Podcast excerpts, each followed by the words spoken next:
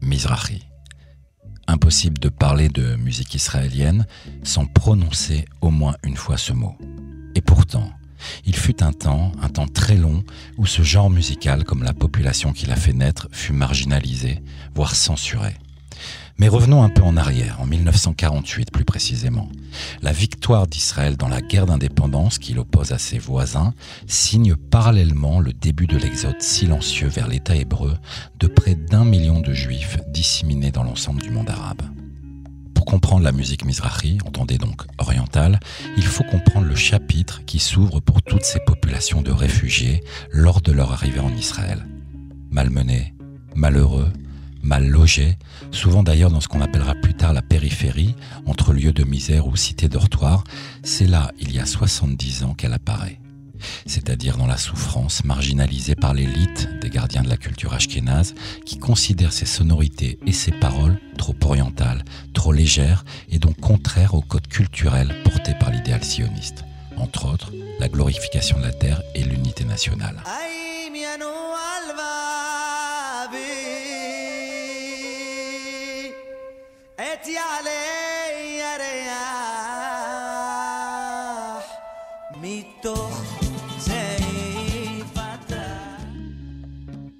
C'est dans ces bidonvilles où se mélangent les dialectes judéo-arabes, grecs, turcs, farsis, yéménites, en passant évidemment par l'hébreu, que le premier draft du Mizrahi se dessine. En parallèle, c'est dans le quartier du Kerem Atemanim à Tel Aviv que l'accouchement va réellement avoir lieu. Aouva Ozeri et le groupe Tsileli Akerem, le vignoble yéménite, écrivent les premières notes du Hafla, la fête en arabe, la jeunesse de la Mizrahite Musica. À ce propos, un documentaire, Yamshel Damot, La mer des larmes en hébreu, de Ron Carlili, en est un témoignage émouvant. D'ailleurs, le Mizrahi emprunte souvent à la poésie liturgique, les piyutim, et des icônes telles que Johamar feront retentir pendant des années toute la puissance de la musique arabe sur des paroles chantées en hébreu.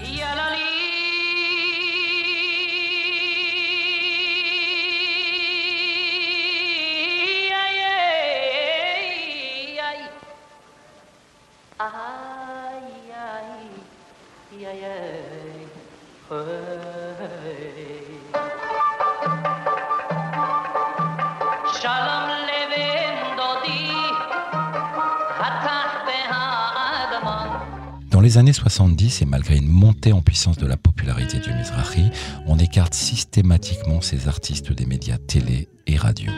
C'est dans les mêmes années que deux phénomènes vont bouleverser la donne. Le premier, c'est l'apparition de la cassette Philips. Et oui, dans les années 70-80, presque en cachette, le Mizrahi s'écoule de cette façon. On se le refile sous le manteau. Du Boaz Sharabi, Shimi Tavori, Jackie Mekaiten ou Chaim Moshe, ça fait le job dans les mariages et les bar mitzvahs.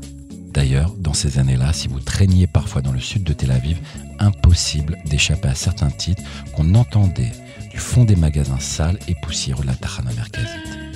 Les foules s'affairaient en masse pour trouver leur bonheur sur des stands improvisés où des vendeurs de cassettes vendaient le Mizrahi comme on vend des produits de contrebande.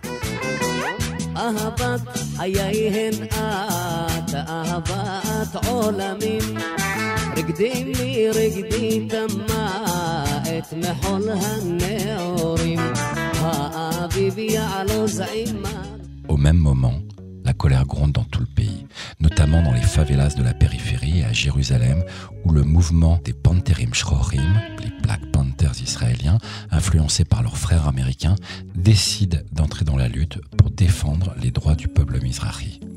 Je vous conseille à ce propos l'excellent documentaire Panterim Shrorim Medabrim, les Black Panthers parlent de Sami Shalom Shetrit et Eliam.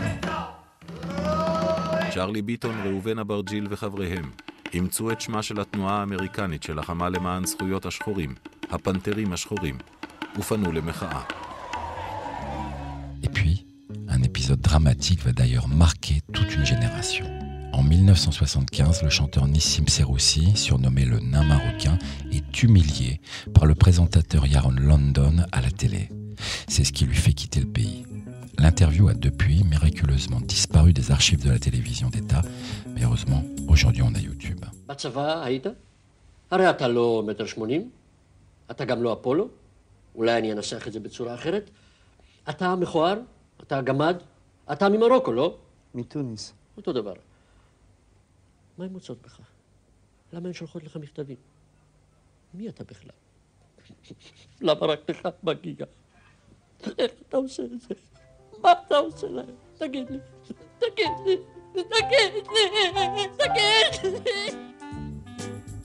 Les mêmes années voient aussi l'apparition de celui qu'on nomme le roi de Mizrachit, Zohar Argov, dont les mélodies tristes et pleureuses feront sa réputation.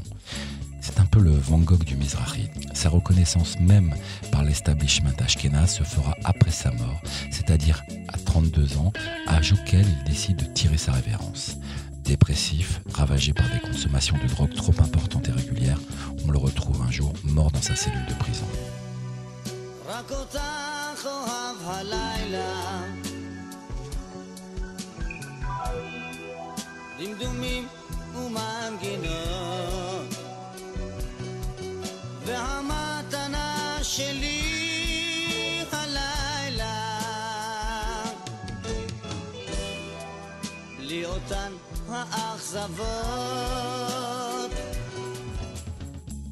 Fin 70, début 80, lorsque la musique des synthétiseurs commence à apparaître, le genre va s'updater et commence à s'exporter à l'étranger, notamment dans le monde arabe et sur des radios libanaises où certaines chansons sont même diffusées.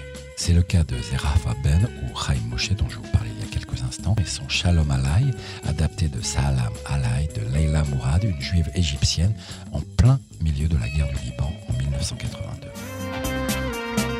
Shalom Alay, Shalom Alay, למרות הכל ושלום עליי אהובתי אהובתי שלום עליי